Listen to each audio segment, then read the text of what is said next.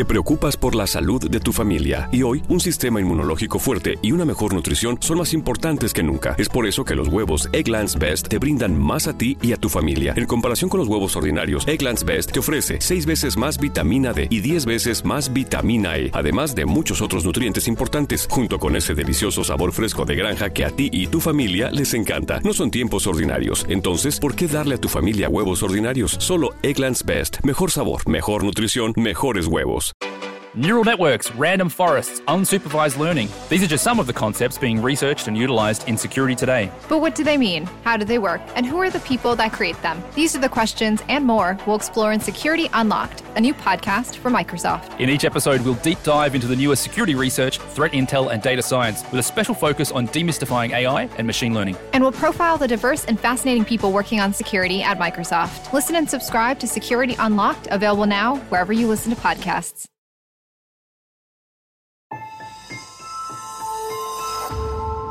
Durante años, se pensó que el Yeti vivía en los Himalayas. ¡Bienvenidos al Himalaya! Hoy, después de una extensiva investigación, sabemos que no es así. El Yeti está en México. Y este es su espacio. Yo, check this out.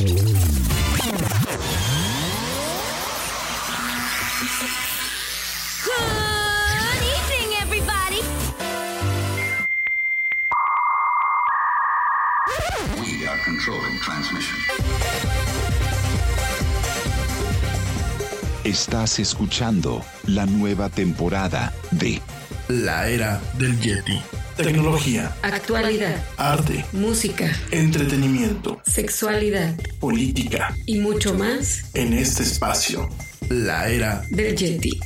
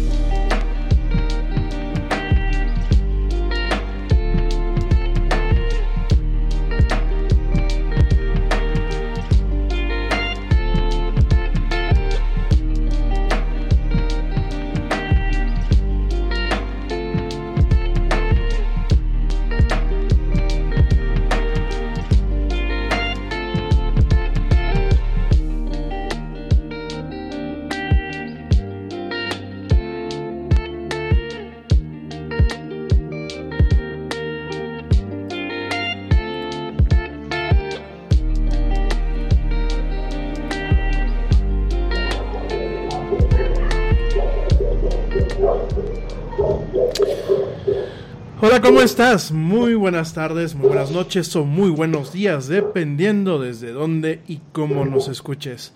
Como siempre, es un tremendo gusto darte la más cordial bienvenida a esto que es la era del Yeti. Soy Ramiro Aiza y bueno, me da un tremendo gusto que nos acompañes hoy, eh, miércoles, miércoles 2 de diciembre en este programa donde nos encanta hablar de mucha actualidad, mucha tecnología y muchas, muchas otras cosas más. Gracias de verdad a ti que nos acompañas a través de la plataforma Spreaker, de Facebook Live y en ocasiones de YouTube cuando estamos en un programa en vivo como lo es ahorita.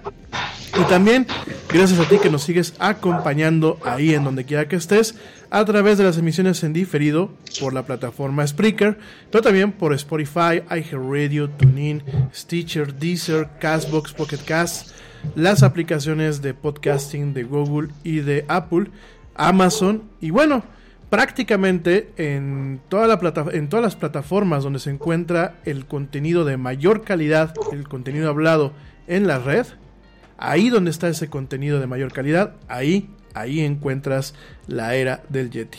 Muchísimas gracias a toda la gente que nos sintoniza, pues de todas partes del mundo, desde la India hasta Estados Unidos, hasta Canadá, hasta México, eh, todo lo que es Sudamérica, Argentina, Brasil, Colombia, Puerto Rico, Costa Rica. De verdad, mil, mil gracias. Hoy pues me vuelvo a sentir, perdón, muy, muy halagado y me vuelvo a sentir este eh, de gala en este programa porque nos vuelve a acompañar nada más y nada menos que la abuelita Laura Núñez. Vamos a estar platicando por acá sobre Hola a todos, ¿cómo están? Muy buenas noches. Eh, vamos a darle continuidad a uno de los temas que trabajamos la semana pasada con el doctor Gamaliel Hernández, que es sobre la educación en línea y todas las aristas que está teniendo esta formación ahorita con la contingencia y con las situaciones escolares que estamos manejando. Eso, pues le estamos dando un seguimiento porque la semana pasada hubieron muchas dudas, hubieron muchos comentarios.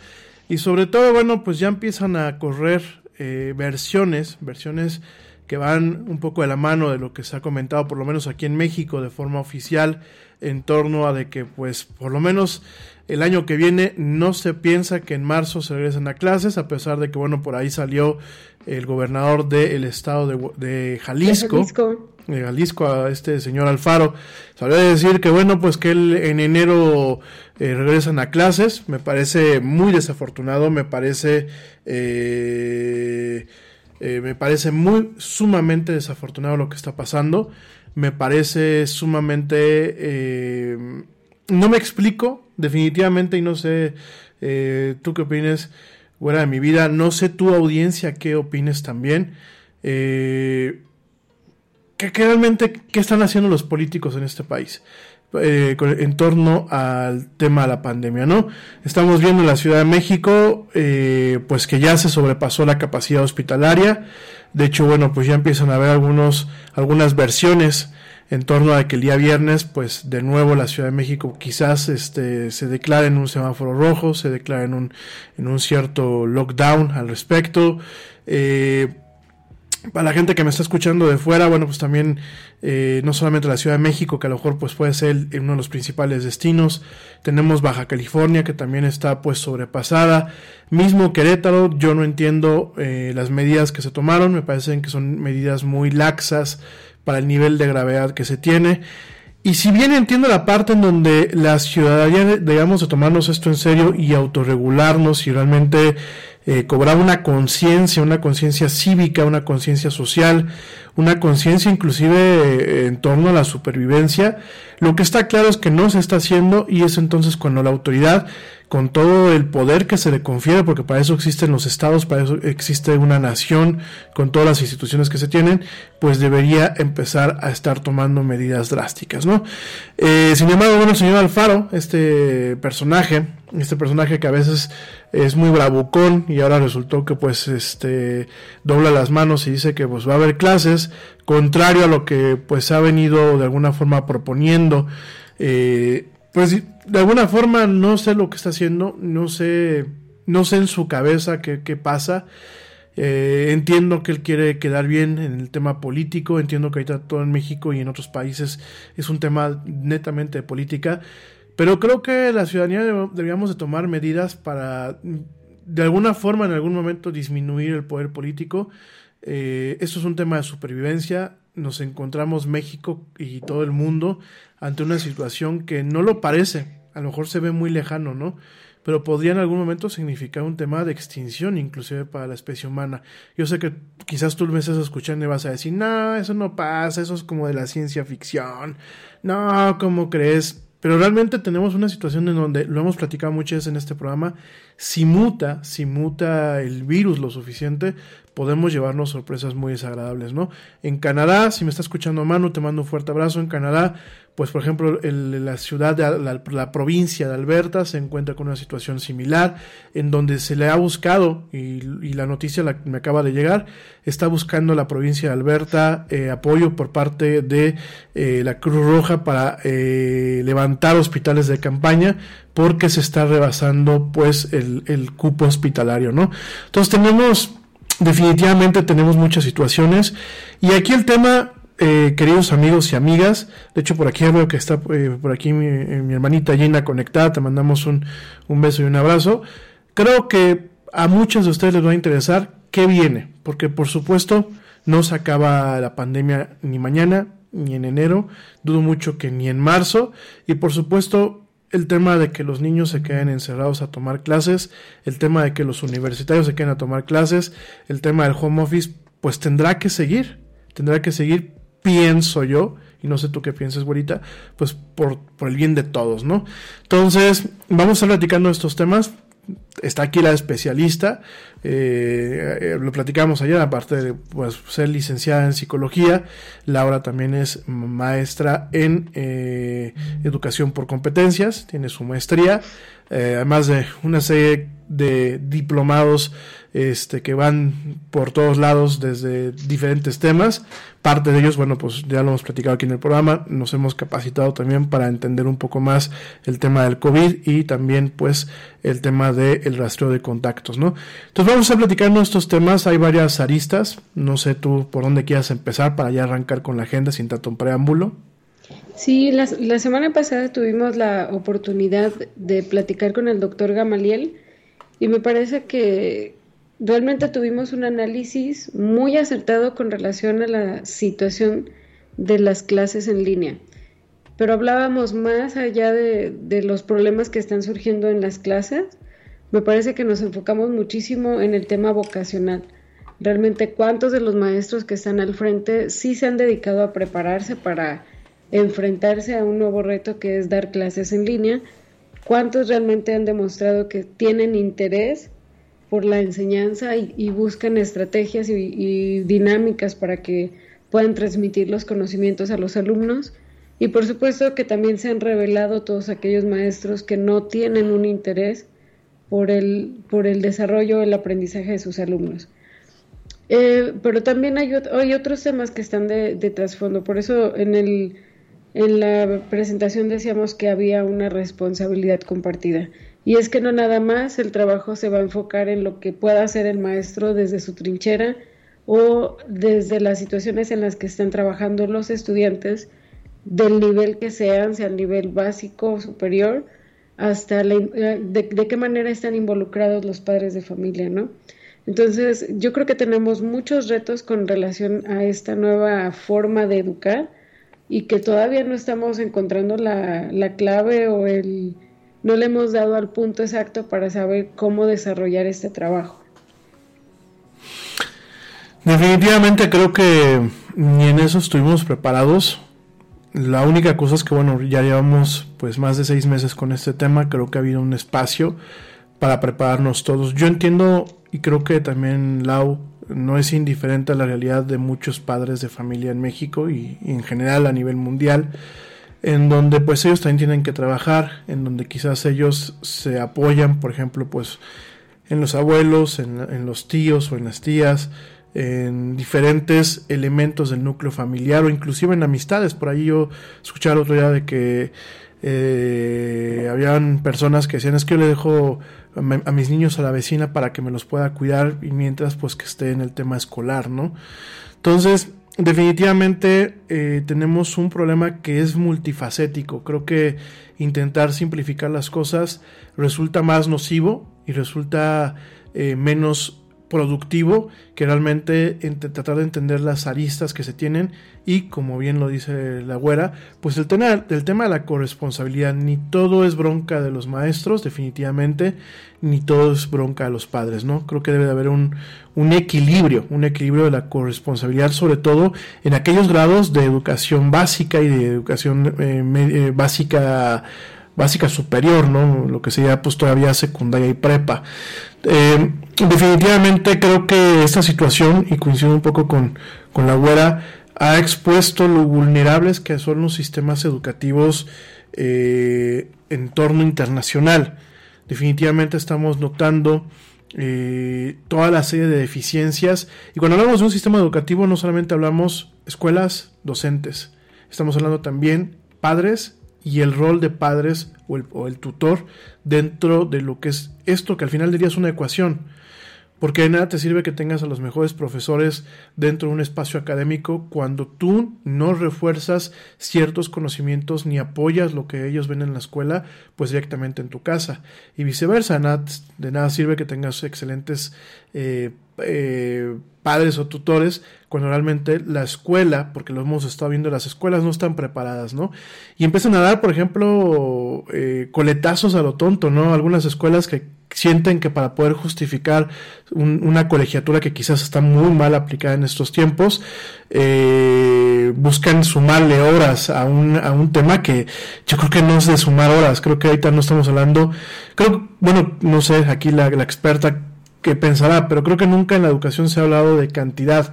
De nada sirve que los niños no tengan a lo mejor dos meses completos de vacaciones si en los, sus horarios lectivos, si su calendario lectivo, de nada sirve porque no se tiene una calidad educativa. Yo creo que sería preferible eh, que los niños a lo mejor tuvieran cuatro horas, pero sean cuatro horas bien dadas, ¿no?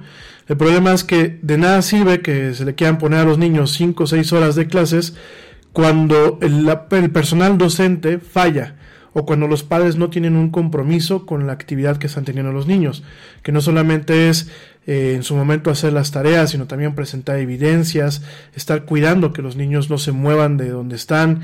Eh, a lo mejor es un papel muy, muy poco agradable, ¿no? Yo lo entiendo que no va a ser nada fácil, sobre todo aquellas familias que tienen muchos hijos. Sin embargo, pues es algo que se tiene que hacer. Indiscutiblemente yo pienso que el tema de la calidad sí ha estado, eh, se ha visto comprometido porque precisamente el sistema educativo está presionando a los profesores a cumplir con un programa que sinceramente eh, yo, les lo he comentado en, mi familia, ¿no? Para mí este ciclo escolar es un ciclo de chocolate. Qué bueno que están, están haciendo actividades porque de esa manera no se van a a, atrasar en algunas cosas, pero no creo que esté siendo tan funcional como lo esperamos.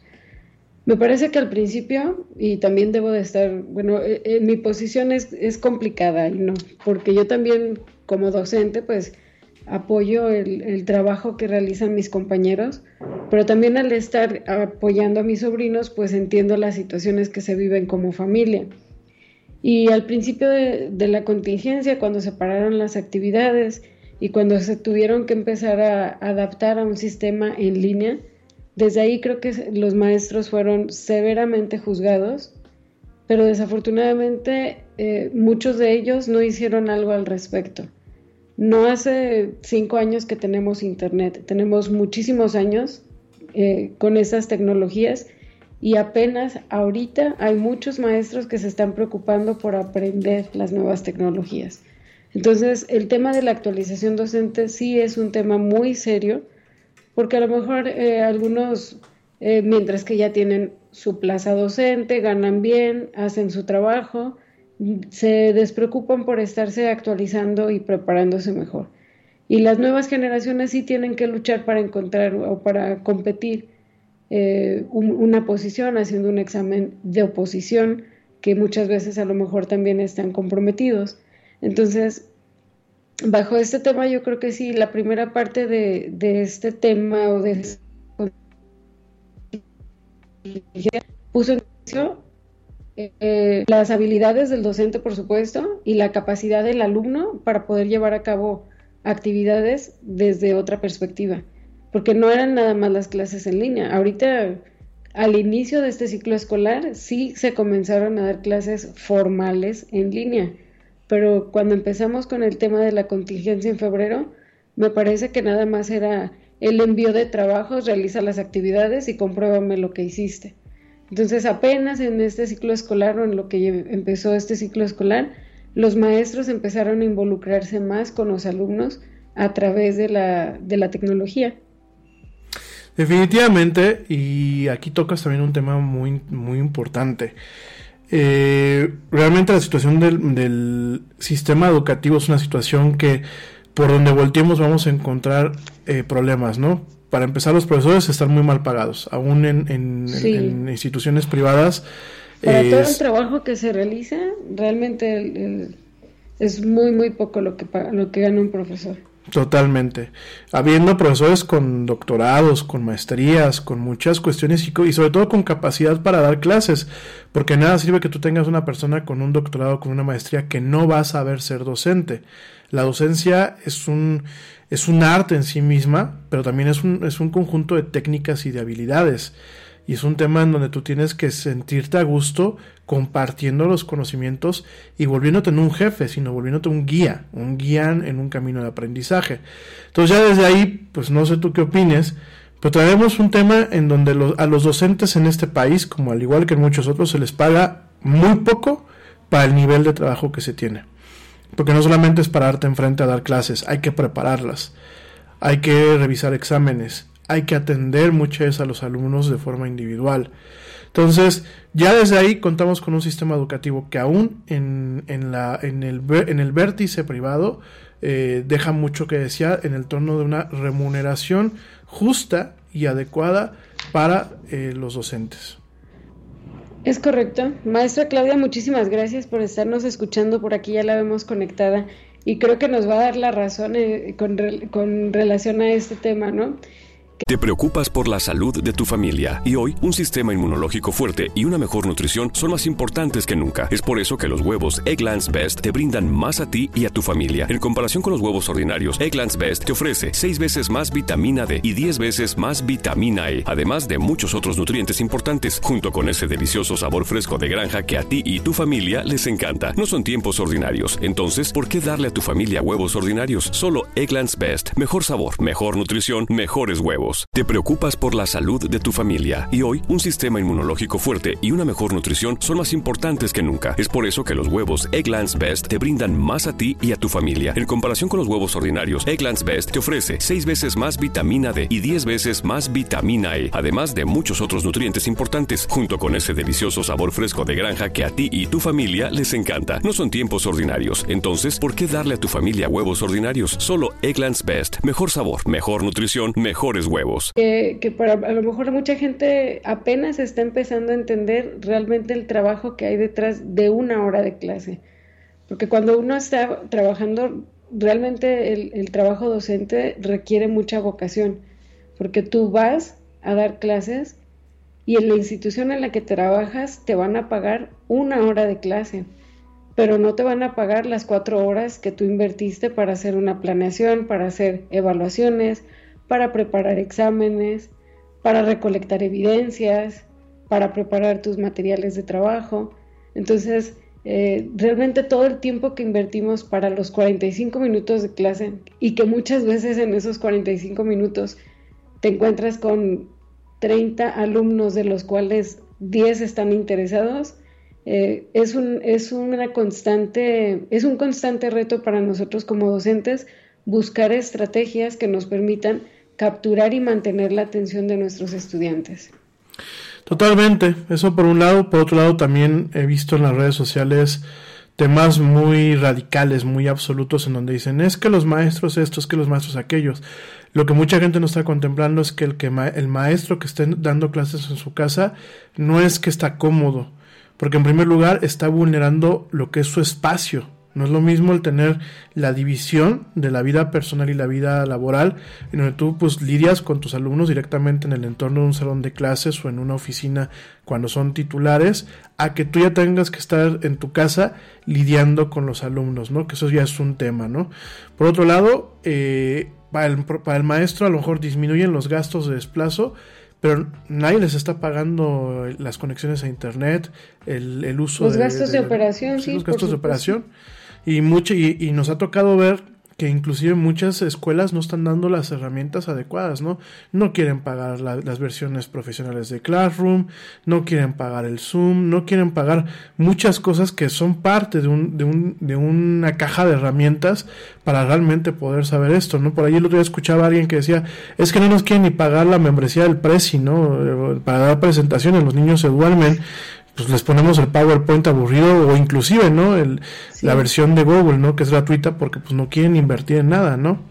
La maestra Claudia nos dice y, concurro totalmente con ella, dice,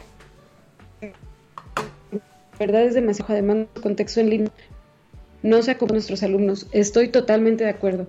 Por lo menos cuando estás frente al grupo, tú te, tú te das a la tarea de analizar, de investigar, de platicar, y entonces comprendes quiénes necesitan más apoyo, quiénes son más visuales, quiénes son más auditivos, puedes organizar tu aula, puedes decir, eh, necesito separar estos tres que van a estar platicando, a lo mejor estos no hablan y necesito que hablen y los voy a juntar con los que sí este, interactúan, etcétera. Entonces, el contexto en línea realmente no nos permite ver cuáles son las necesidades que tienen este, nuestros estudiantes.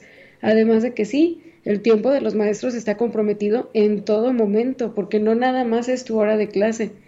Como saben que es en línea y, tienen la, la, vamos, la facilidad de enviar información o solicitar información y enviar dudas y comentarios, lo hacen a cualquier hora.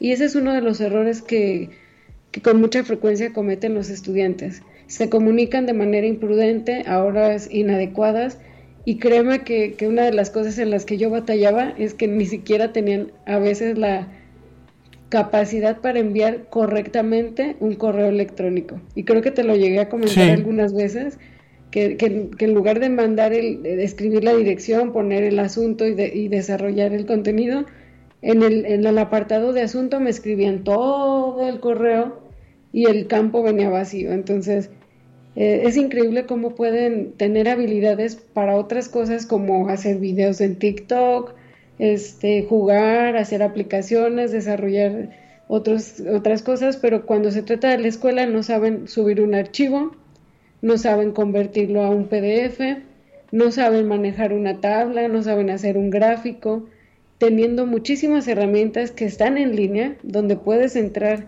a, buscar una información en, en, una plataforma como YouTube, que te puedes encontrar miles de videos que te van explicando paso a paso cómo desarrollarlo, se les cierra el mundo. Y entonces la culpa no es de, la culpa no es de ellos, es del maestro porque no nos supo explicar. Y creo que más o menos por ahí venía el caso de estos alumnos de la escuela de Baja California, si no me equivoco, en donde tuvieron por ahí una calurosa discusión con su maestra porque no sabían lo que era una cita bibliográfica o una ficha bibliográfica. Entonces, eh, pues por ahí empezamos, ¿no? El tema de que no tienen la capacidad para investigar. Fíjate que, eh, por otro lado, también me acuerdo mucho de ese, justamente ese caso, ¿no? Que decían, es que nosotros somos, eh, vamos a ser abogados, ¿no? No sabemos lo que es una fuente. Y yo creo que aquí estamos dándonos cuenta de que hay muchos problemas en el sistema educativo, no solamente con una mala calidad por parte de las instituciones, una mala calidad por parte de algunos docentes que no están cumpliendo su trabajo, una mala calidad por parte de los alumnos, pero además de todo nos encontramos con colegios y con, y con, instituciones permisivas, que por mantener una matrícula, que por mantener un nivel de salida, no están cumpliendo con su papel de filtro, porque definitivamente parte... Totalmente de acuerdo sí, parte del sistema educativo tiene que tener un filtro.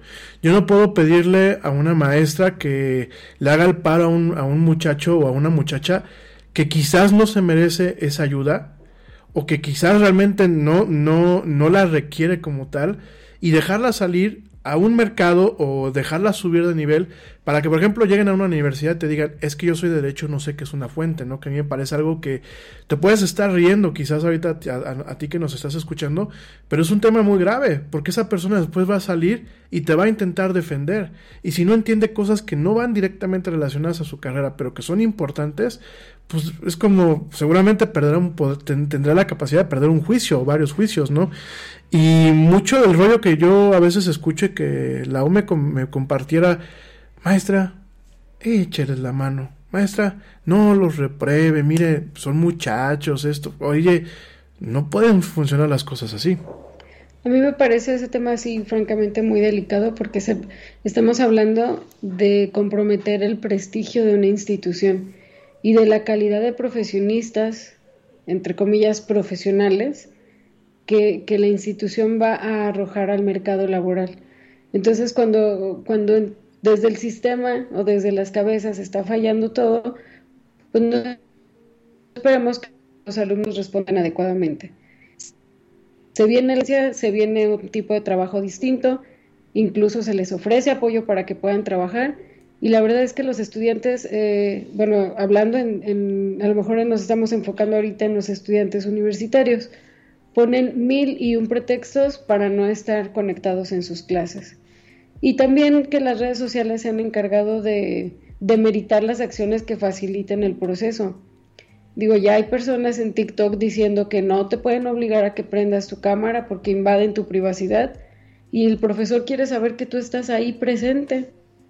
Entonces, eh, las redes sociales han influenciado negativamente este, este tema. También hay personas que se dedican a, dar este, tips para que te conectes, pero que el maestro no se dé cuenta que si estás o que no estás. Entonces, eh, es ridículo que traten de engañar a una generación que sabemos todos los trucos. Eh, digo, a estas alturas es complicado, ¿no? Pero bueno, eh, desafortunadamente las habilidades que tienen las están aprovechando de maneras inadecuadas. Y esto pues sí, realmente eh, pues nos deja mucho que desear en, la situación del aprendizaje que están desarrollando.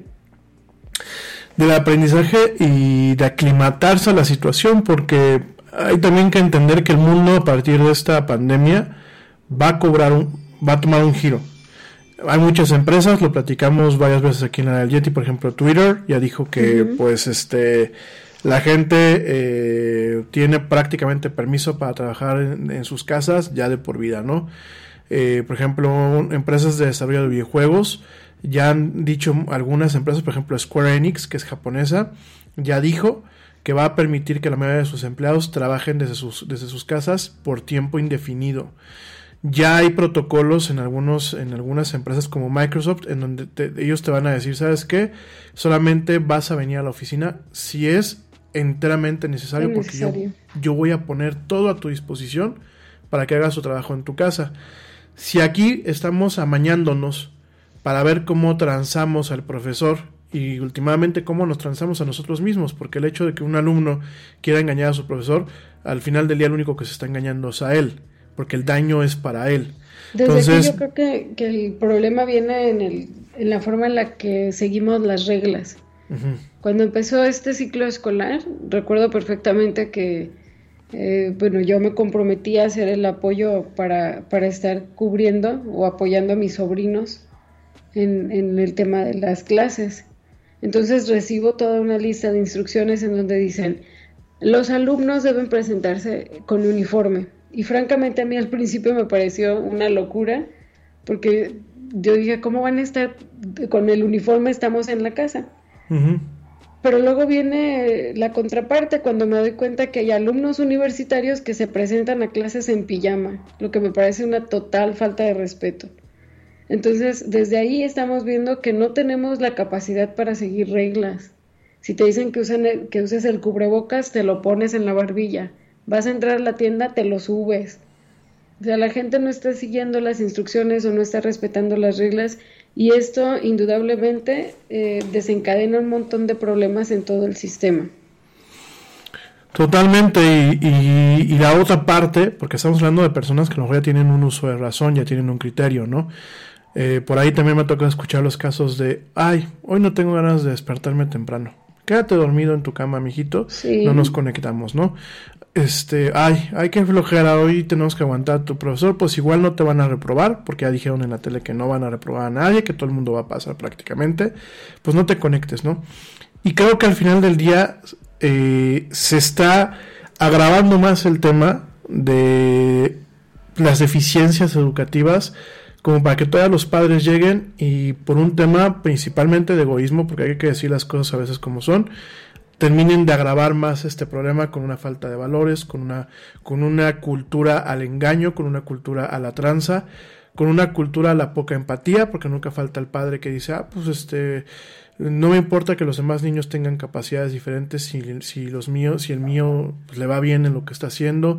A mí no me importa si, porque han habido discusiones, por ahí me han llegado por todas partes y, Lau también le ha llegado a, sus oídos, discusiones en escuelas en donde, oye, vamos a cambiar el, horario.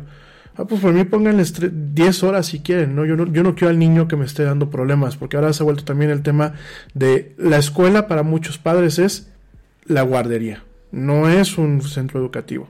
Entonces ahora dicen, no, pues sabes que a mí siéntamelo allí, pues si son 10 horas, oye, pero mira, no todos los padres se pueden dar el lujo de sentarse cuatro horas, no todos los tíos pueden darse el lujo de sentarse, no todos los abuelos, no todas las amigas o señoras o gente que echa las manos tienen ese lujo, tienen esa posibilidad, y el hecho de que haya padres de todos los niveles este, socioeconómicos y en todos los aspectos educativos, porque ese es un tema que se va repitiendo, que lo vamos viendo en redes, que lo vamos viendo con amigos, en donde dicen algunos, no, pues yo por mí no tengo ningún problema, pues él tiene su escritorio, él tiene todo, pues mira que él, él se queda ahí sentadito, ¿no? Cuando tampoco no todo el mundo tiene esa, ese tema, ¿no?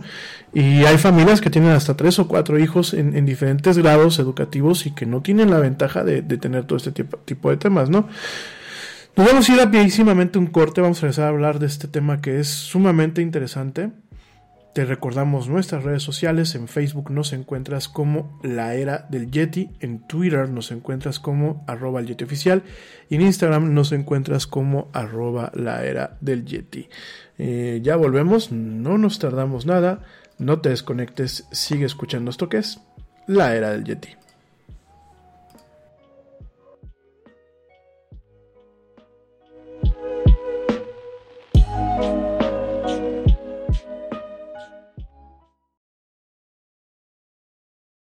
Check this out.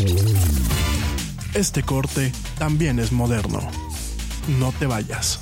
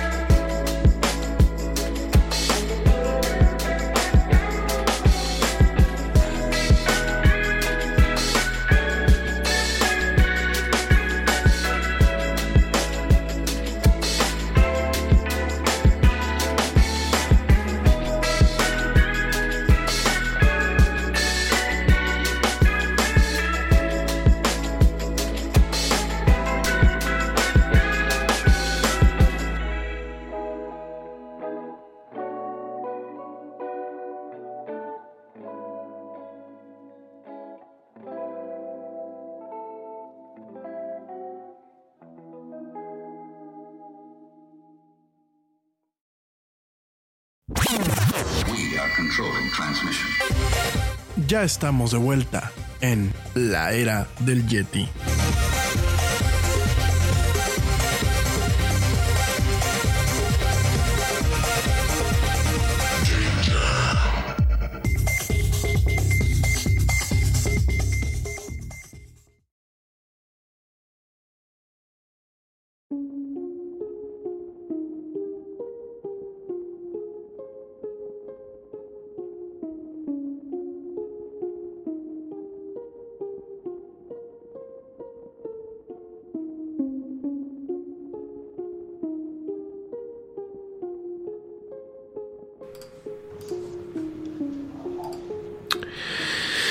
Ya estamos de vuelta en esto que es la era del Yeti. Mil gracias a la gente que continúa escuchándonos. Saludos, bueno, saludos a toda la gente que nos hace el gran honor de escucharnos, de prestarnos sus oídos.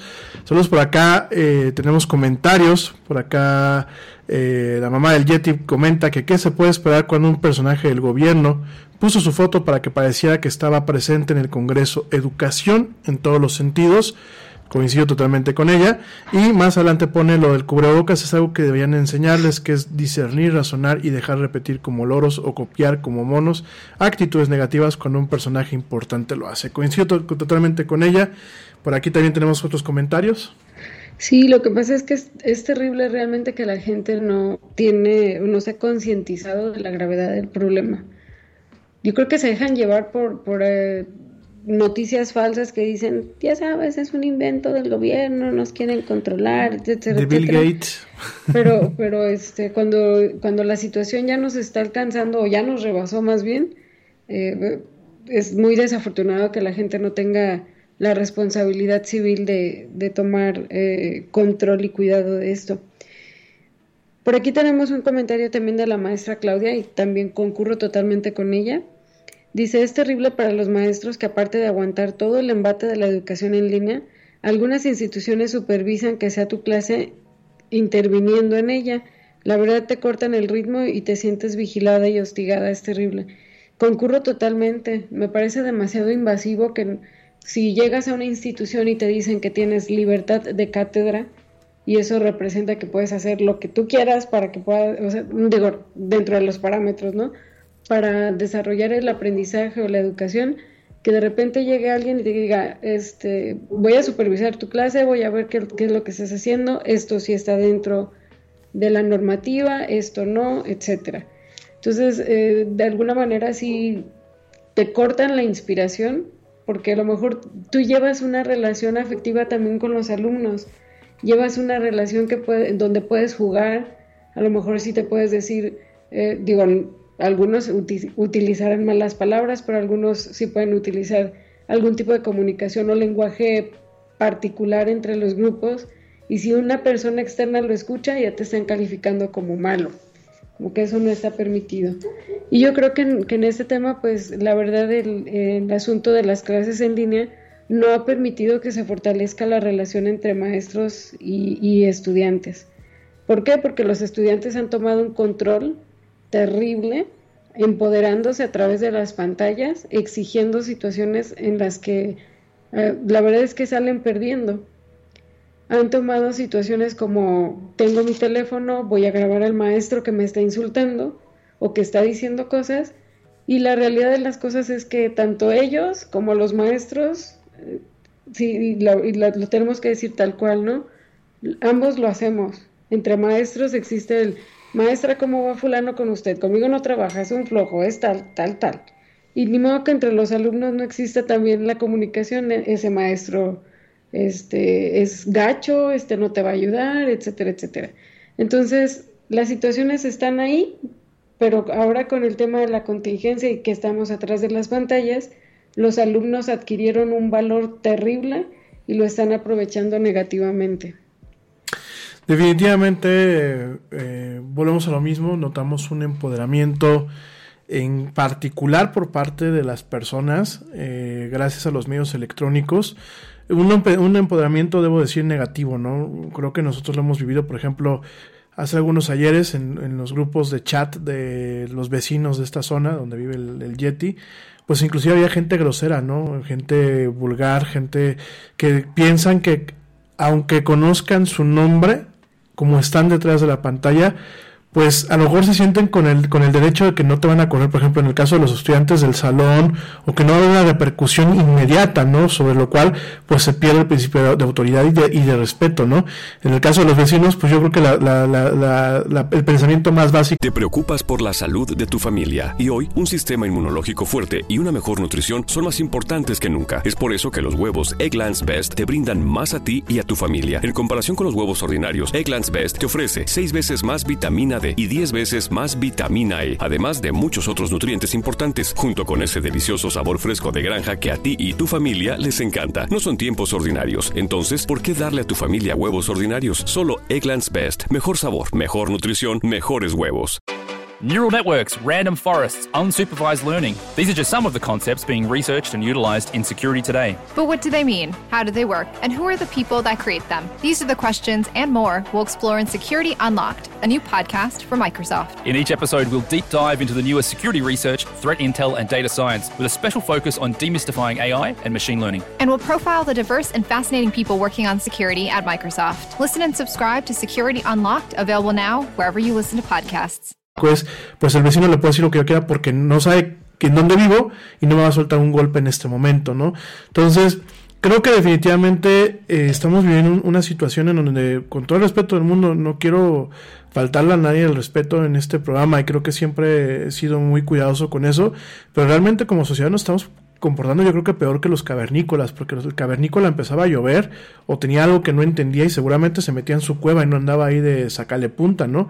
Y aquí te están diciendo, oye, si no tienes a qué salir, quédate. Y no solamente no te quedas, sino haces cosas que al final del día ponen... Tomándole foto para mandar las evidencias. Totalmente, ¿no? Este... Pues sí. Pues sí, sí, totalmente. Eh, aparte me da mucha risa, ¿no? Porque dicen los papás muchas veces, es que eh, ay, mis hijos, este, pues sí que se queden en casa para evitar los contagios y eso, pero hay fiestas infantiles y los llevan, ¿no? Entonces creo que al final del día hay un, un problema muy grave y todo el mundo estamos involucrados y todo el mundo tenemos un cierto nivel de culpabilidad. Me parece también que dentro de todas estas aristas que hay en, en la educación o en la formación que estamos tomando a distancia, eh, pues también es importante retomar que hay personas en situaciones vulnerables que desafortunadamente no cuentan con los recursos para poder acercarse a tomar este tipo de formación. Y entonces probablemente podemos hablar de personas que tengan problemas de conexión o tengan eh, algún problema de, accesibilidad, de acercarse a algún lugar en donde tengan señal o incluso por las clases eh, que se transmiten a través de la televisión pero también hay uno muy grande que es el tema de la disponibilidad. Y entonces a veces la gente confunde el hecho de que si no tienes los recursos, pues ya mejor no haces nada. Y, este, se evitan los problemas y me, ha tocado ver infinidad de, de, casos también con los compañeros maestros en donde de repente comparten las capturas de pantalla de los mensajes maestra, es que no le pude mandar los, las evidencias porque me fui a pintar el cabello. Entonces, ahí está la disponibilidad. ¿Qué era más importante? ¿Enviar las evidencias de trabajo o, ir a pintarse el cabello? También he, encontrado mensajes o me han mandado mensajes donde dicen, maestra, por favor, es que necesita que le dé los puntos porque tiene beca y no se la pueden quitar. Sabemos que no participa, sabemos que es tímido, sabemos que esto, pero por favor ayúdelo. Y si la maestra le solicita alguna actividad especial, eh, conflicto seguro porque seguro, eh, la, llevan a la dirección. El caso se lleva a la dirección y, y los maestros terminan cediendo ante las eh, insistencias de los padres y a, las órdenes de, la, de, los directivos. Entonces, bueno, yo creo que, que también hay que tomar en consideración estas situaciones. Una cosa muy distinta es el tema de, de no tener el acceso a la educación y la otra es que se desgasten poniendo situaciones eh, absurdas para tratar de, compensar el recibir o el enviar calificaciones, ¿no? Fíjate que eh, ayer la mamá, mi mamá, la mamá del Yeti, me platicaba de que en un programa estaban hablando justamente de los padres helicópteros que es el padre que no deja al niño en paz, que lo sobre sobreprotege, ¿no? De hecho le llaman por eso helicóptero porque todo el tiempo está encima de él, ¿no? Y, yo me recuerdo de un compañero, y no voy a decir ni nombres mucho menos, pero me recuerdo de un compañero en la, en la secundaria, que la mamá pues estaba siempre encima de él, ¿no? O sea, él no podía tener un abajo de un 8 porque luego luego iba la mamá a hablar con el maestro de matemáticas, con el maestro de biología, con el maestro de esto, con el maestro de aquello, ¿no? Y sí, de, alguna forma, pues él siempre le iba bien, ¿no? Porque estaba encima y aparte, pues en el colegio era como un colegio familiar. Entonces lo tenían ubicado desde que estaba en la, en la primaria, ¿no? Sale de la secundaria, entra a una preparatoria de una institución eh, pues privada y con cierto renombre aquí en México, y en automático el primer año reprueba. Entonces, eso, digo, lo comento porque hay muchos papás que son así. De hecho, no fue el único compañero que yo tenía así. Tenía un compañero que inclusive no podías decirle nada a su hijo porque si te escuchaba la señora iba y casi casi te cacheteaba. Este, de un tema de bullying o de tema de compañerismo, eh, la, la mamá de este muchacho era muy aprensiva. Y creo que ahorita lo estamos viendo porque ahora no solamente tienes al alumno sentado enfrente de un monitor, sino por ejemplo en los grados eh, de educación básica tienes al papá, a la mamá, al tío, a la tía o al tutor sentado enfrente. Y ha pasado y hay casos en donde de pronto están dando clases y no falta el papá de es que no entendió mi hijo, ¿eh? Se lo puede repetir, por favor, y ya rompe un flujo, porque además de todo está empoderando al chiquillo para que el día de mañana se ponga en un plan mandón o para que en cualquier problema, papá, mira, mi, maestra no me está poniendo atención, no, papá, échame la mano con esto, ¿no? Creo que también ese es un tema que se está haciendo muy denso y muy complicado.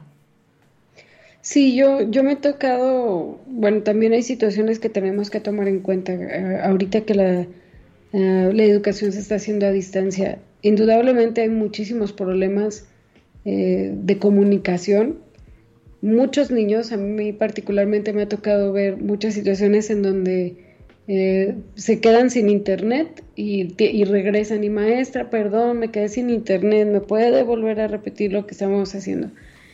Y sí, realmente las maestras, eh, bueno, en el caso de, mis maestras con las que yo estoy trabajando ahorita, eh, tienen toda la disponibilidad para hacerlo. Pero como bien lo comentas, también hay padres de familia que abusan de, de esa buena voluntad de las maestras y entonces exigen situaciones que ni al caso. Es que usted debe de tener en el chat todas las actividades para que nosotros podamos darle seguimiento.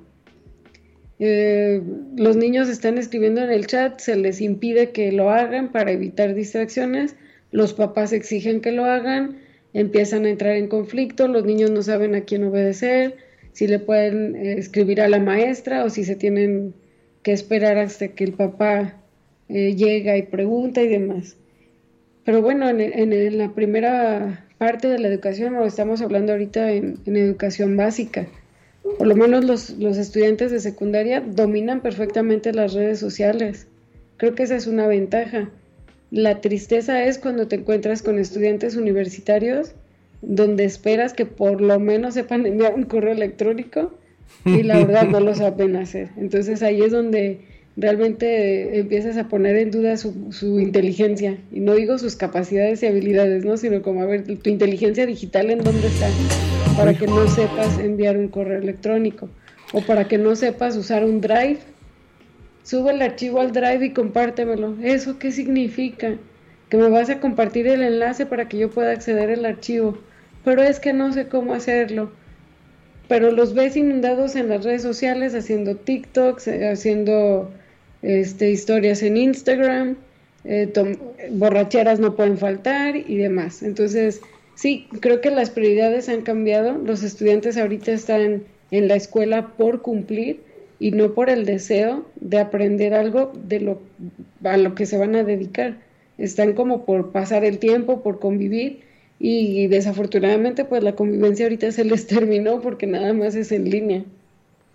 ¿Sabes qué es lo peor? Que desafortunadamente eh, los mecanismos educativos están tan chuecos y no solamente aquí en México, ya por aquí me acaba de llegar el comentario que también en Estados Unidos, están tan chuecos que llegan uno por ejemplo a la maestría y en la maestría te sigues comportando, si tengas 40 años, te sigues comportando como un escuincle de 19. A mí me tocó cuando estudié la maestría aquí en México, el, el MBA, Eh, lo digo, digo, espero que ningún compañero que me esté escuchando se sienta ofendido porque no va por ahí el tiro. Creo que es un tema de reflexión. Eh, había compañeros que nos dejaban a lo mejor dos o tres lecturas a la semana y empezaban, es que no podemos, porque pues es que no sé qué. Y hasta que un día el maestro se, se desesperó y qué fue lo que dijo. A ver muchachos, ustedes decidieron estudiar una maestría, nadie los obligó, muchos de ustedes se las están pagando ustedes sabían que una maestría pues es un grado superior a la licenciatura y lleva más trabajo, porque por eso el nombre lo dice. Si ustedes no pueden con el trabajo, dense de baja, ¿no? ¿Y qué fue lo primero? Fue una quejarse con el coordinador y el coordinador pues de la universidad en la que yo estaba estudiando ese MBA, pues preocupado porque pues esa universidad, no voy a decir nombres, ustedes, algunos de ustedes ya saben, pero esa universidad, en vez de decir, oye, yo necesito garantizar la calidad de, los egresados que salen, ellos están garantizando la, matrícula, ¿no? Entonces, ¿qué fue lo que hizo? Pues, coordinador fue y le llama la atención al maestro porque le dice, pues es que los muchachos están trabajando, es que los muchachos tienen mucha carga de trabajo en sus vidas, ¿no? Yo creo que es como todo esto y lo digo con todo el respeto del mundo. Creo que cuando uno se embarca en un proyecto como hacer una familia, poner un negocio, eh, tomar una maestría, son proyectos de vida y tú tienes que estar consciente que tu vida va a cambiar en algún momento. Cuando tú tienes un negocio, hay muchas que tienes que abrir sábados y domingos y tienes que estar muy consciente de eso. Cuando tú tienes hijos, tienes que saber que tus hijos son un proyecto de vida por lo menos hasta los veintitantos años. Y no los vas a dejar de amar ni los vas a dejar de preocuparte toda tu vida, ni los vas a dejar de apoyar. Pero por lo menos hasta, los veintitantos años tienes que estar tú, eh, con ellos en, en, su camino, ¿no? Y lo mismo es, por ejemplo, pues en una maestría, ¿no? Oye, si tú estás haciendo un esfuerzo de pagarte una maestría, pues comprométete con los cambios y con las transformaciones que vas a tener que hacer en tu vida, de que si ya no vas a poder salir el viernes de fiesta porque el sábado tienes clases temprano en la mañana, pues comprométete con eso. Creo que a la gente nos está haciendo falta un nivel de seriedad y se está notando por donde volteamos a ver en todo lo que estamos haciendo y en la manera en que estamos no solamente golpeando la economía, no solamente golpeando la salud, sino también golpeando nosotros mismos el sistema educativo. Fíjate que dentro de los temas que teníamos por ahí programados hay uno que es la responsabilidad compartida. Y parte de este tema es hablar de un, pues es una situación que, que realmente todos hemos pasado por ahí, probablemente no sabíamos o no le teníamos un nombre para ello, pero, pero este, la hemos desarrollado indudablemente. Y es el tema de la metacognición. A nivel universitario esto es súper importante la metacognición no es otra cosa que saber reconocer cuál es la mejor manera o cuáles son los mejores métodos o estrategias que tienes tú para aprender. Probablemente a ti te funciona hacer diagramas de flujo, a mí me funciona hacer mapas mentales, a otros les funciona hacer apuntes, otros se, les es más fácil hacer algún resumen, etc. Eh, entonces, este tema nos lleva a lo siguiente, me parece que en el pedir está el dar. Y si yo como estudiante universitario se me está haciendo complicado eh, tomar una clase en línea, porque no estoy entendiendo los conceptos, porque a lo mejor, a pesar de que sé cuál es la forma correcta en la que yo aprendo, en este momento no lo estoy comprendiendo, perfectamente creo que como adultos, porque ya son adultos, se pueden comunicar con el profesor, respetuosamente por supuesto, y solicitar de manera especial eh, alguna asesoría respecto al tema. Yo creo que esa es la forma ideal y sería lo correcto. Desafortunadamente no sucede así. ¿Qué pasa? Que se confabulan entre el grupo para echarse la carrilla al maestro y es que él no sabe, él no enseña, este, la trae contra todos, a todos nos reprobó y empezó, entonces nos olvidamos de nosotros, nos olvidamos de pensar en qué voy a hacer yo para aprender y es más fácil unirse al montón para hacer quedar mal a una persona. Entonces, en el tema de la metacognición, ahí sí sería un punto importante a resaltar porque pues yo creo que todos de alguna manera en el proceso educativo vamos descubriendo qué nos funciona para aprender los temas o las cosas, eh, para introducir nuevos conocimientos. Definitivamente, y, y, por otro lado también viene la parte de la responsabilidad compartida en los niveles básicos, ¿no? El otro día platicaba yo con una amiga y me decía, oye, pues es que a mí me busca las mamás del grupo porque dice que a mí la profesora sí me hace caso, ¿no? pues sí, le hace caso porque la señora le, le, pide, le pide las cosas con educación y entendiendo que la maestra, pues así como da clases ella en una pantalla, tiene al niño o a la niña tomando clases en otra pantalla. Entonces tiene que dividir sus tiempos entre ser maestra y entre ser mamá. Entonces, ¿Qué pasa? Pues si tú llegas y le dices, oye, ¿me puedes, ¿me puedes decir qué pasó en esta clase? ¿O me puedes decir si me vas a calificar ya las, las este, evidencias? ¿O me puedes decir cuál fue la tarea? Pues no es lo mismo, oiga maestra, cuando tenga usted tiempo, pues écheme la mano con este tema, ¿no? Entonces, también creo que, como bien lo dice Lau, en el, en el, en el pedir está el dar. Y creo que eh, las redes sociales y los medios digitales y todas las plataformas que tenemos deberían de ser canales para fomentar la diplomacia, porque la diplomacia se piensa que solamente es en el, en el ámbito internacional o en el ámbito de las grandes cosas, ¿no? La diplomacia viene eh, como un tema de decoro, de, respeto, del protocolo, de no olvidar que el, que el maestro, pues, no te está haciendo, no, no le estás haciendo el favor al maestro no le estás haciendo el favor, el, favor de pagarte porque es un, de pagarle porque es un oficio. Y es un oficio muy difícil, muy mal pagado, muy mal retribuido y que cada día pierde mucho más peso cuando aparte eh, platicábamos el otro día de los influencers, ¿no? Y vemos influencers que de entrada hasta los papás promueven, los papás de los influencers promueven que sus hijos se comporten como verdaderos problemas, ¿no? Entonces, si ya desde ahí tenemos esta situación, si tenemos malos ejemplos, pues obviamente no podemos esperar que eh, las, cosas fluyan de la manera que deben de fluir, porque los obstáculos los estamos poniendo todos por todas partes. Y no, y, no es culpa del maestro que la persona, el, muchacho o el niño no aprenda. Es un tema de justamente responsabilidad compartida. Y bueno, una de, de las cosas que podemos ahorita también poner a reflexión es que el tema de la educación en línea está presente. No nos estamos preparando, o sea, ya llegó. Probablemente al principio sí fue complicado, ahorita ya más o menos vamos llevando el ritmo. Pero por lo menos debemos estar conscientes de que esto va para largo, por lo menos para un par de meses más. Entonces, eh, me parece también que es un tema de actitud. En lugar de quejarte de las cosas, pues vamos a tratar de buscar estrategias que nos permitan sobrellevar el asunto.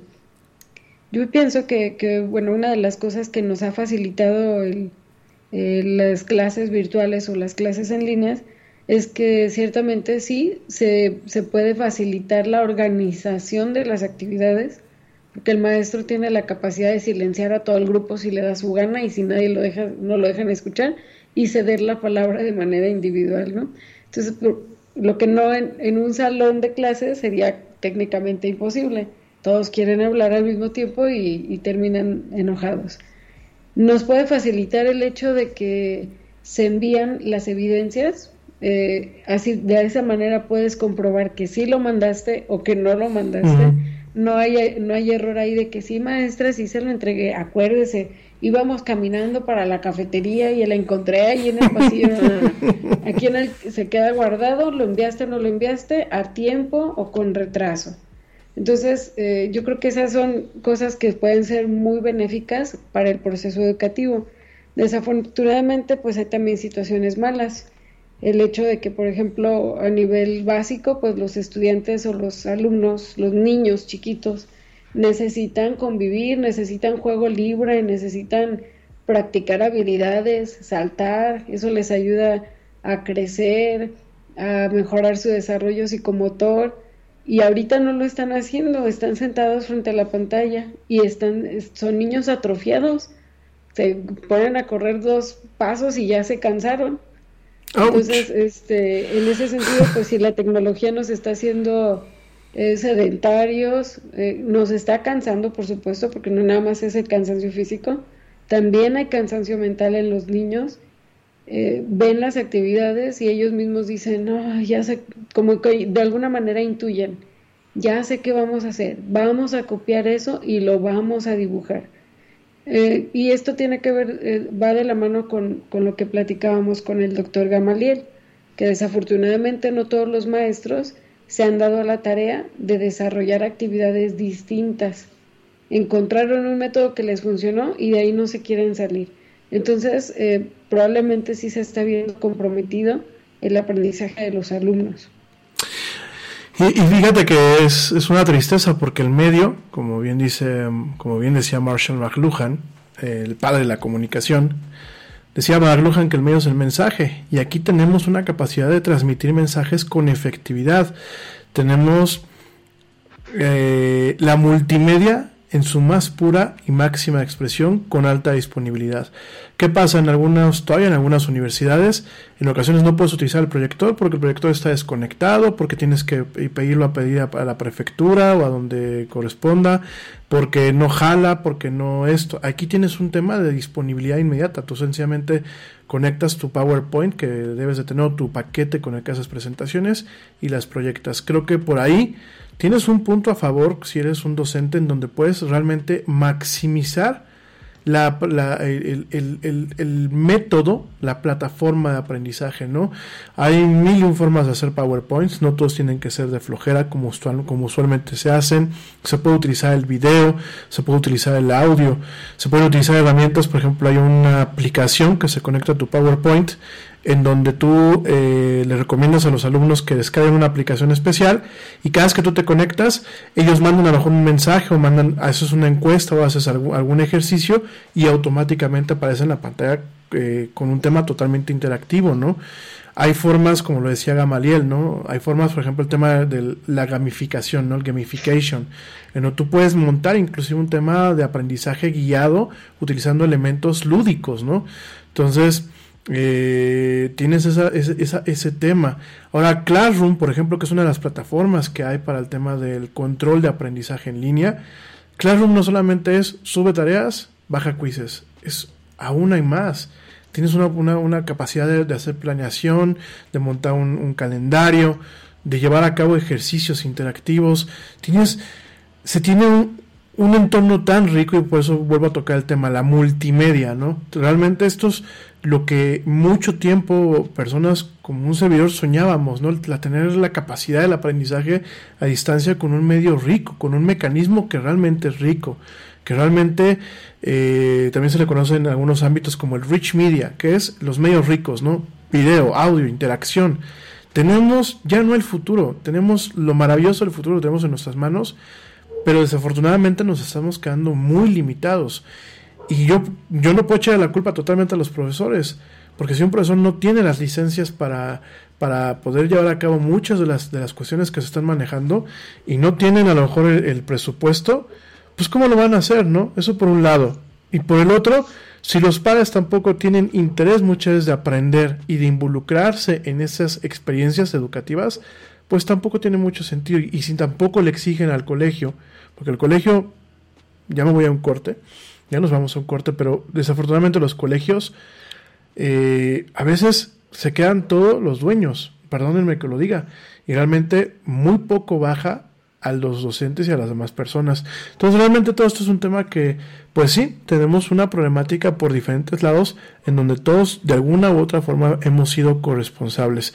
Y más vale que nos hagamos a la, idea porque la guardia está siendo muy optimista. Dos meses, yo todavía veo muy largo esto.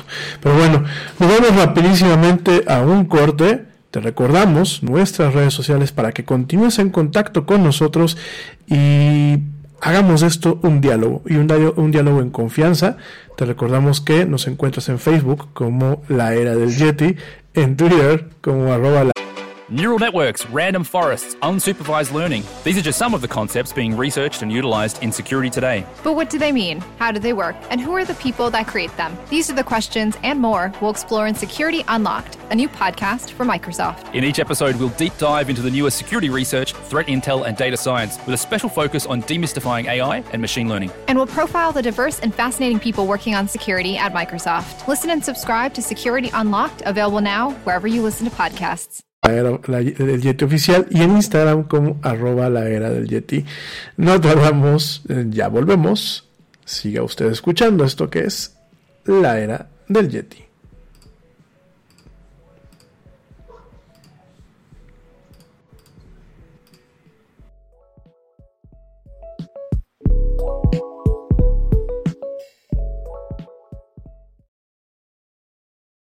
Yo, check this out. Este corte también es moderno. No te vayas.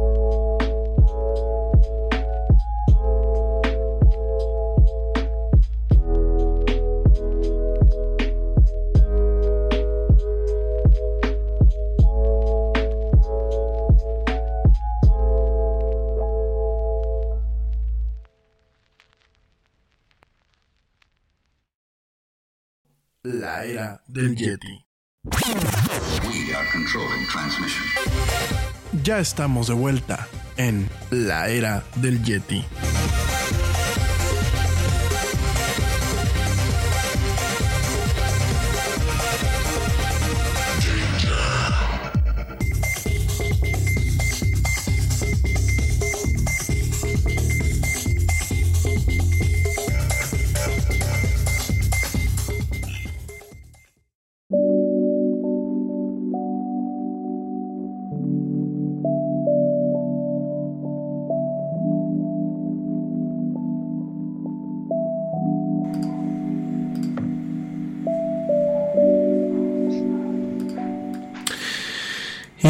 Estamos de vuelta en esto que es la era del Yeti. Mil gracias a la gente que continúa escuchándonos, que nos acompaña hasta esta parte del programa, ya sea que nos estés escuchando en vivo o también en diferido. Mil, mil gracias. Y bueno, realmente eh, este tema se vuelve muy, muy complejo. Es un tema que tiene demasiadas aristas, como lo hemos venido platicando. Que cual cebolla, bueno, pues hay diferentes capas y hay diferentes puntos de enlace. Por supuesto, las soluciones no son solamente para decirlas en un programa de radio, en un programa, en un podcast. Creo que las soluciones son diversas.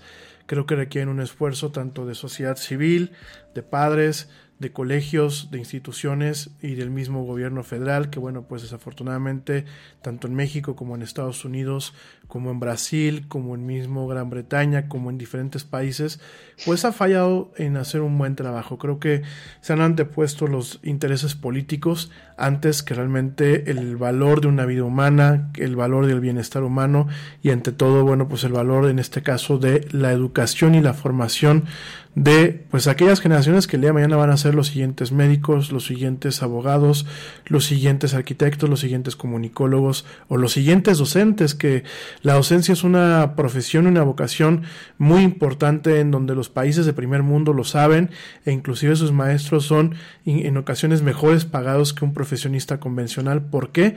Porque el maestro tiene una responsabilidad tremenda tiene que formar a una persona eh, de forma profesional y tiene que funcionar como un filtro para separar aquellos que realmente van a aportar un, valor agregado, un servicio especial a lo que es la ciudadanía y aquellos que ya sea por una falta de interés o por una falta de capacidad no pueden, ¿verdad?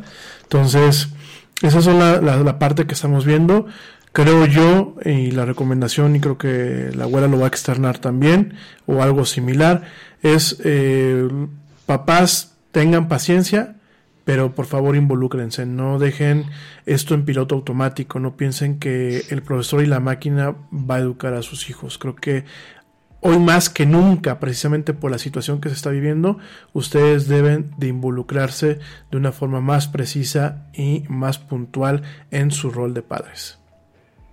Fíjate que ahora que mencionas esto de, involucrarse, me parece que desafortunadamente o afortunadamente, eh, ahorita realmente estamos conociendo el trabajo de los maestros, de los buenos y de los malos.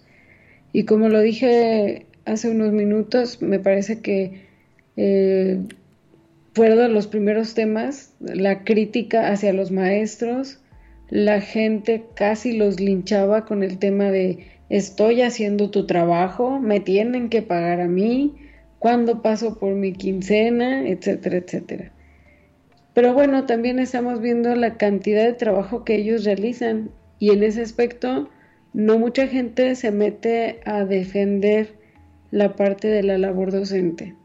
Entonces, eh, como manera de conclusiones o, ya para cerrar en esta última parte del programa, yo, yo sí invitaría a la gente a que no juzgue tanto a los maestros, que se pongan también de su lado. Digo, yo también soy docente, yo conozco el tema, sé lo que lo que pasa cuando te dedicas todo un fin de semana a preparar un tema, llegas a las 7 de la mañana y los alumnos están dormidos y no te prestan atención.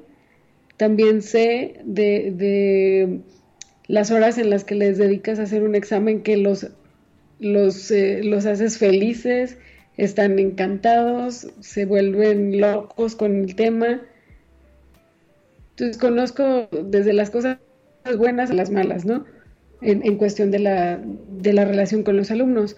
Pero en la parte de, la docencia, eh, me parecería ahí muy importante de verdad que los padres se involucraran, pero que también respetaran de verdad la labor que están haciendo, porque están redoblando esfuerzos.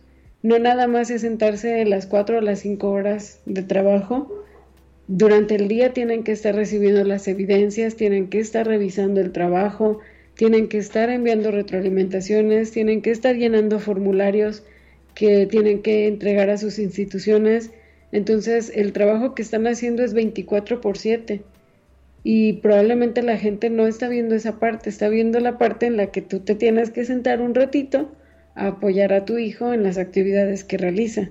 Y aún así se sienten molestos. Entonces, en ese sentido, pues sí, yo los invito a que de verdad eh, eh, consideren que el trabajo docente es un trabajo que requiere de verdad mucha vocación, porque para estar al frente de un grupo y, tener que sacrificar muchas horas de estar con tu familia, de salir un fin de semana para preparar material, para preparar clases eh, y que después no lo valoren, pues me parece que sí es eh, una falta de respeto para, para la profesión. Y la otra es que pues los alumnos, independientemente del nivel, me parece que hay que tener un poquito de compromiso. Digo, a los niños no les podemos exigir de más, ellos están en un proceso en el que apenas entienden qué, qué está pasando porque estoy en clases en línea y, que saben que hay un virus en el aire y por eso no podemos salir. Pero los más grandes, eh, por lo menos pensamos que tienen un poco más de conciencia de la situación y que deben de atender a, estas necesidades y porque esto nos obliga a tomar medidas diferentes, incluso para que no pierdan su año escolar o para que no se eh, no tengan un retroceso en su formación profesional. Ah, en ese sentido, pues se les invitaría a tener tolerancia con sus maestros, que aprendan a comunicarse, que de verdad se tomen el compromiso de prepararse. Si no hay algo que, si les preguntan algo que no viene en la guía, pues tengan la curiosidad de investigar por otro lado o preguntarle a otros maestros, porque pues precisamente eso es la metacognición, el aprender, el desarrollarte. Y a un nivel profesional, pues debes de tener la inquietud por el aprendizaje. Definitivamente, y me parece, vaya, me parece muy puntual los comentarios que haces y definitivamente tiene que ser un tema de reflexión. Ya para cerrar, a mí también me gustaría platicar algo. Eh, leía yo el otro día que habían alumnos que habían tenido un mal desempeño pues en el, en el modo normal de clases y de pronto estaban teniendo un buen desempeño en el modo a distancia. Y por ahí se empezaba a decir, no, es que seguramente copian, es que seguramente eh, como están en su casa les ayudan con las tareas y todo. Creo que eso también tiene que ser un objeto de reflexión porque hay personas que obviamente en este mecanismo, en donde a lo mejor no tienes la presión de estar lidiando con los compañeros eh, en cuanto al bullying, a, diversas cosas, o con el profesor que en ocasiones, pues nunca faltó el profesor manchado, ¿no? Así como tenemos muy buenos docentes, excelentes docentes, quiero pensar, y lo, me ha tocado vivirlo porque pues, una excelente docente, pues no es porque sea ella, pero pues la tengo aquí enfrente de, de mí, ahí está platicando. Eh, sus alumnos la, la buscan y siempre la están felicitando y ha dejado una huella positiva en, la vida de estos alumnos, pues también hemos tenido docentes muy malos, ¿no? Creo que en, repetidas ocasiones aquí en la del inclusive pues he hasta dicho nombres, ¿no? Entonces, eh, muchos, muchos, eh, sobre todo en, en, los niveles de secundaria y prepa, hemos estado notando que muchas personas, y los, lo he visto en los comentarios, en foros de discusión eso, de pronto dicen es que me está yendo mejor en este, en este modo, ¿no? Y creo que también tiene que ser un, elemento de reflexión para que el profesor en vez de decir, oye, pues es que estás copiando, es que estás utilizando algún, algún atajo, realmente replantee qué puede estar haciendo bien en el aula, pero también qué puede estar haciendo mal. Y porque un alumno que a lo mejor no es muy brillante en el aula está brillando utilizando todas las herramientas y todos los mecanismos que este sistema les está dando, ¿no? Pensé que ibas a decir un alumno que, que no está brillando en el aula porque está brillando en TikTok. Ah, bueno, ese ya, es otro tema. Y, eh, Otra forma de, inteligente de invertir su tiempo. Una forma inteligente de invertir su Pues sí, fíjense que. A ver, digo, ya cambiando un poquito el tema, ya para casi casi irnos. Yo creo que ahí todavía no podemos descartar nada. Si bien el mismo lunes lo platicábamos, el tema de los influencers y las celebridades de Internet. Eh veo a veces con un poco, me río mucho, pero al mismo tiempo eh, me, genera un poco de, reflexión.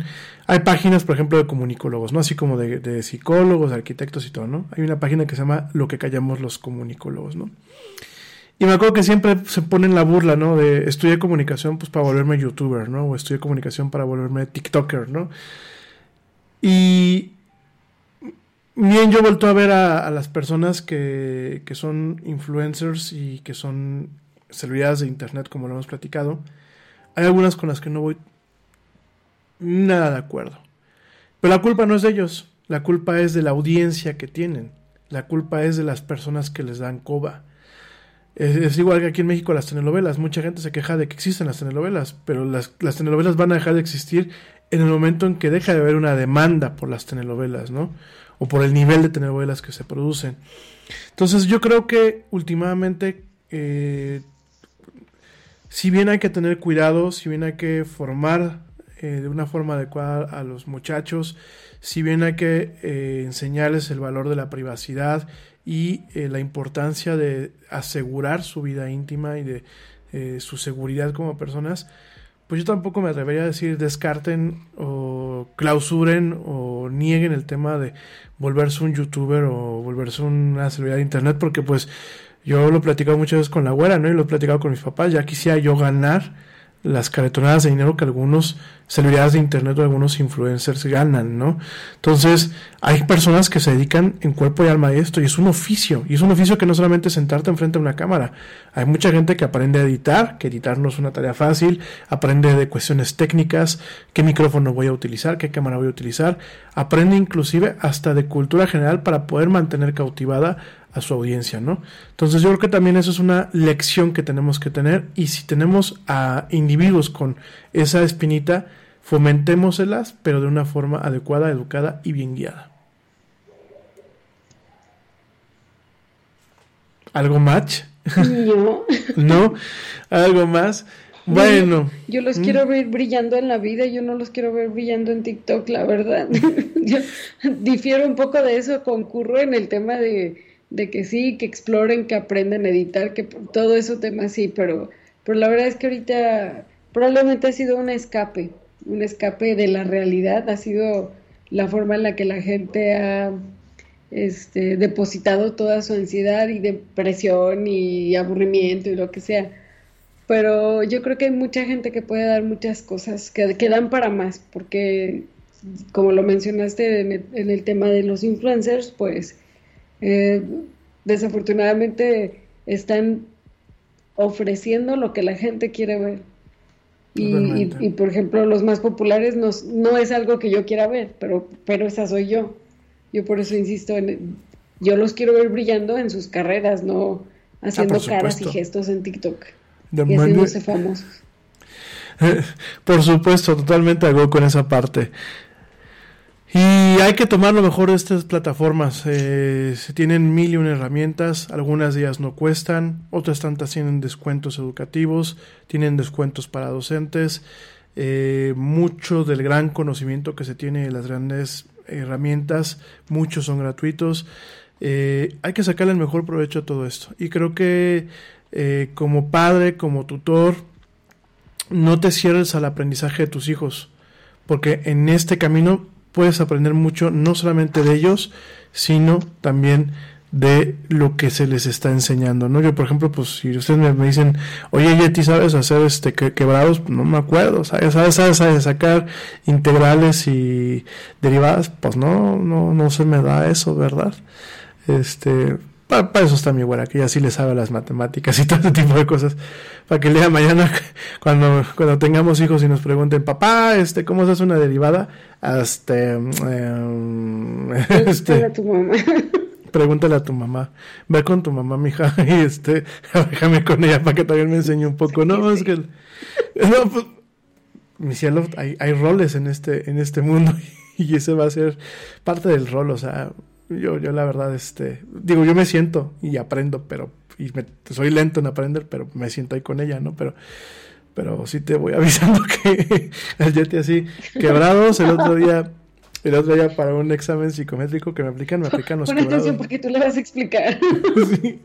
Eh, eh, me pusieron unas, unos quebrados porque por ahí estaba yo, este, pues, ya saben, uno en esas épocas anda explorando de todo un poco, ¿no? Entonces hay una vez un examen psicométrico y me ponen quebrados, ¿no? Yo así de, ay, ¿por qué no está la güera cerca? ¿Por qué no están, por qué no están mis papás cerca para soplarme, ¿no? Entonces, eh, definitivamente creo que aprovechen esto como una oportunidad para aprender cosas nuevas y revalidar aquellos conocimientos que a lo mejor ya no puedan estar, ¿verdad? Perfecto. Perfecto. Bueno, pues ya nos vamos, mi gente.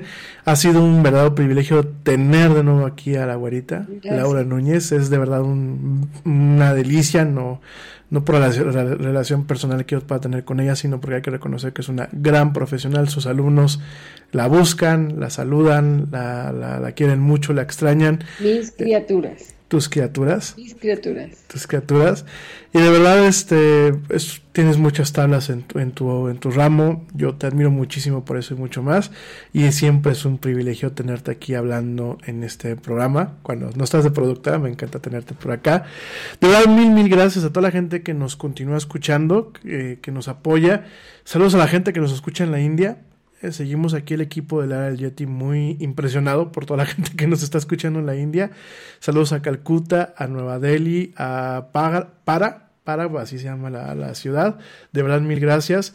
Saludos a la gente que nos escucha en Alemania, saludos a la gente que nos escucha en eh, Reino Unido, saludos a la gente que nos escucha en Ro, en Italia, saludos a la gente que nos escucha en Suecia, en Suiza y en Holanda, y por supuesto saludos a la gente que nos escucha en Canadá, saludos a mi amiga Adriana Adriana, saludos a eh, Manu Torres, que ahora no estuvo por acá, el buen Ernesto Carbó probablemente mañana esté con nosotros porque está viajando ahorita de Brasil a México, entonces probablemente esté con nosotros, si llega muy cansado pues no lo vamos a tener, lo vamos a dejar hasta la siguiente semana. Le deseamos un buen viaje si nos está escuchando ahorita en esta escala. Y de verdad, mil gracias a toda la gente. Esto es un esfuerzo eh, que hacemos porque pues ustedes, ustedes nos mantienen con vida y nos mantienen aquí de verdad eh, platicando de este y otros temas. Ya nos vamos. Te recordamos que nos puedes escuchar mañana en punto de las 7 pm de la noche, hora de México. Si nos quieres escuchar en vivo, si quieres interactuar directamente con nosotros, también lo puedes seguir haciendo en diferido Ya te dije las plataformas, pero te las repito por última vez. Spreaker, que es la misma plataforma donde también lo puedes escuchar esto en vivo. Spotify, iHeartRadio, TuneIn, Deezer, Castbox, Stitcher, Amazon. Estamos en Amazon.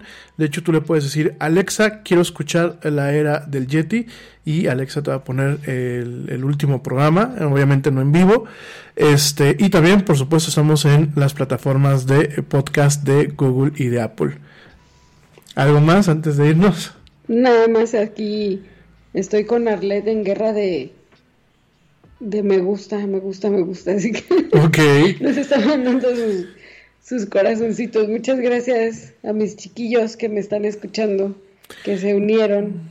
Muchas, Los muchas vamos gracias. A estar esperando todos los días. Por, Por supuesto, por supuesto. Y pues, por favor, pórtense mal, pero cuídense bien. Quédense en casa. Cómanse una manzana, es de buena suerte. Y, como dice el tío Yeti, Vámonos. porque ya nos vieron. Nos escuchamos el día de mañana. Cuídense. Bye. Bye.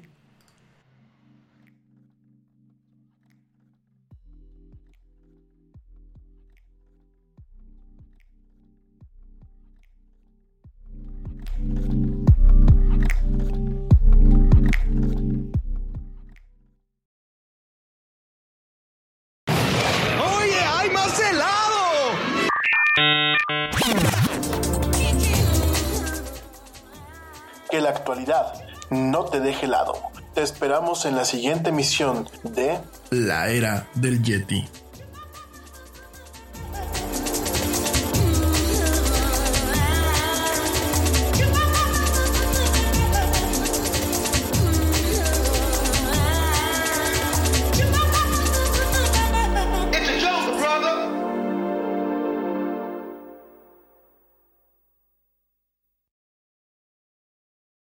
Nada es más importante que la salud de tu familia. Y hoy todos buscamos un sistema inmunológico fuerte y una mejor nutrición. Es por eso que los huevos Egglands Best te brindan más a ti y a tu familia. En comparación con los huevos ordinarios, Egglands Best te ofrece 6 veces más vitamina D y 10 veces más vitamina E, además de muchos otros nutrientes importantes, junto con ese sabor delicioso y fresco de la granja que a ti y a tu familia les encanta. Todos queremos lo mejor para nuestras familias. Entonces, ¿por qué no los mejores huevos? Solo Egglands Best. Mejor sabor, mejor nutrición, mejores huevos. Te preocupas por la salud de tu familia y hoy un sistema inmunológico fuerte y una mejor nutrición son más importantes que nunca. Es por eso que los huevos Egglands Best te brindan más a ti y a tu familia. En comparación con los huevos ordinarios, Egglands Best te ofrece 6 veces más vitamina D y 10 veces más vitamina E, además de muchos otros nutrientes importantes, junto con ese delicioso sabor fresco de granja que a ti y tu familia les encanta. No son tiempos ordinarios, entonces, ¿por qué darle a tu familia huevos ordinarios? Solo Egglands Best. Mejor sabor, mejor nutrición, mejores huevos.